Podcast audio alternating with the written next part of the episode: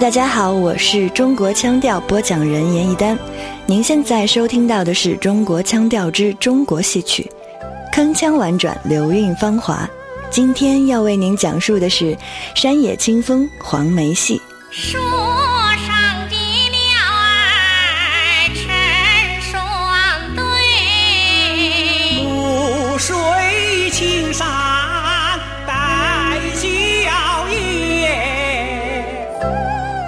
如果要在中国的戏曲音乐中找出一段几乎人人会唱的旋律，那么一定就是这首出自著名黄梅戏《天仙配》中的选段：“树上的鸟儿成双对。”在中国，几乎每个人都知道董永和七仙女的传说，而黄梅戏为这段传世千载的爱情，提供了足以与之匹配的舞台经典。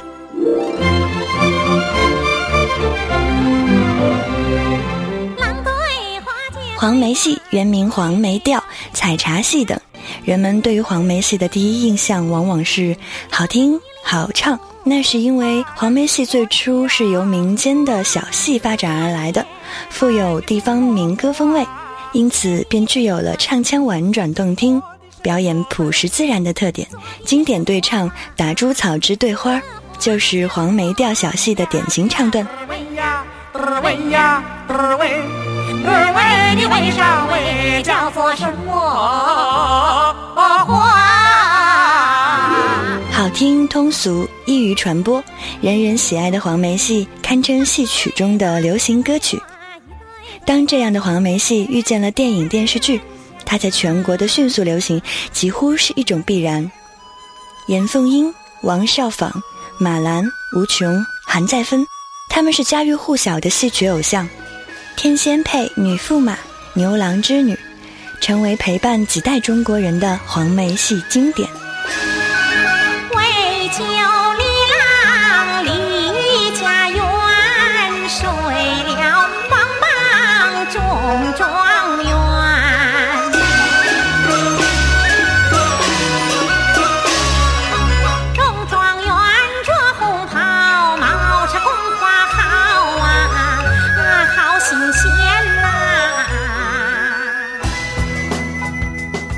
上世纪五六十年代，香港邵氏电影集团在十几年间制作了几十部黄梅调电影，引发热潮，更成为了香港电影史上一道亮丽而独特的风景。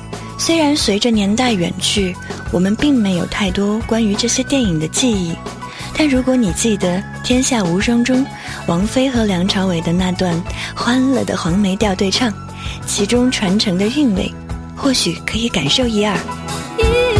歌共举杯，萍水相逢做朋友。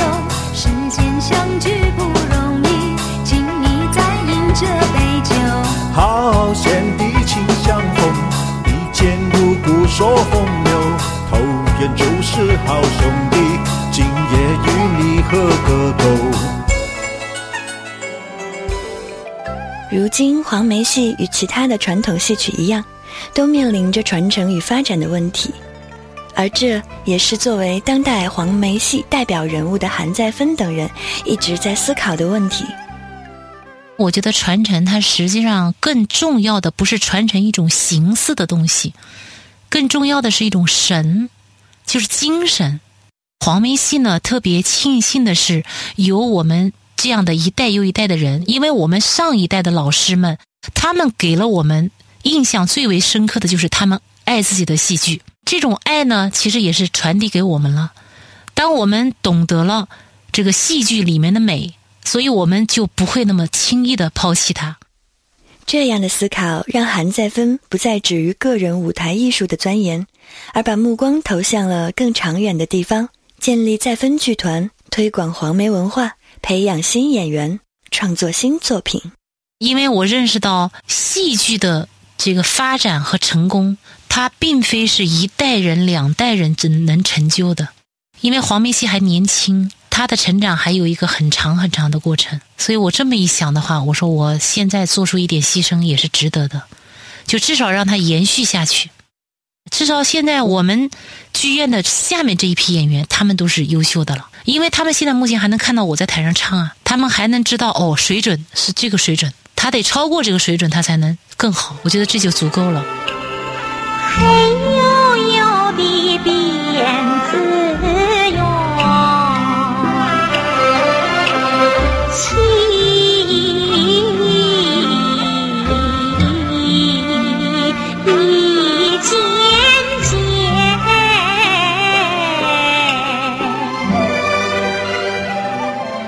徽州女人、徽州往事、东坡、大清名相，新时代的黄梅戏开始有了新的面貌。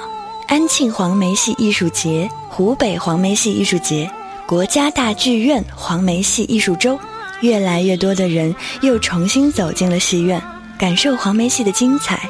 今年正值第二届国家大剧院黄梅戏艺术周，国家大剧院品牌中心项目人崔磊对此深有感触。今年是国家大剧院第二届黄梅戏艺术周了。中国的很多戏曲剧种是有地域性的，但黄梅戏好像地域性的这种好像比较少。北京的观众有很多观众也非常喜欢来自安徽的这个黄梅戏这个剧种哈。最受欢迎的应该是女驸马，其次呢是徽州女人。徽州女人这个戏也演了十多年了，基本上是爆满，一票难求。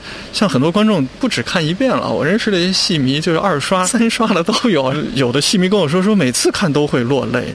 黄梅戏的传承离不开年轻人，而校园正是打通黄梅戏传承的最佳通道。为求两里家园，睡了黄榜中状元。唱戏的这对姐妹花儿，是中国戏曲学院2016级多剧种专业学生王丽华和翟艳秋。说到黄梅戏在他们心中与众不同的魅力，两个九五后的女孩可谓是滔滔不绝。黄梅戏最打动我的地方就是特别的贴近生活，很朴实。我们现在不都爱看电视剧、爱看电影，喜欢去看大片？其实黄梅戏也是大片啊，你演的就是我心里面所表达的，我就是这样子的生活的，很亲切。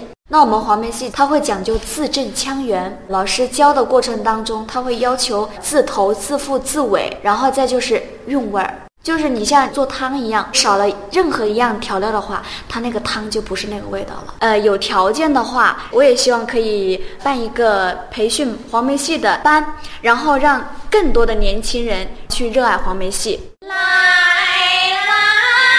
来来唱黄梅戏面向年轻观众，面向城市，面向时代，今天的黄梅戏正焕发出新的生机和活力，展现它经久不衰的艺术魅力。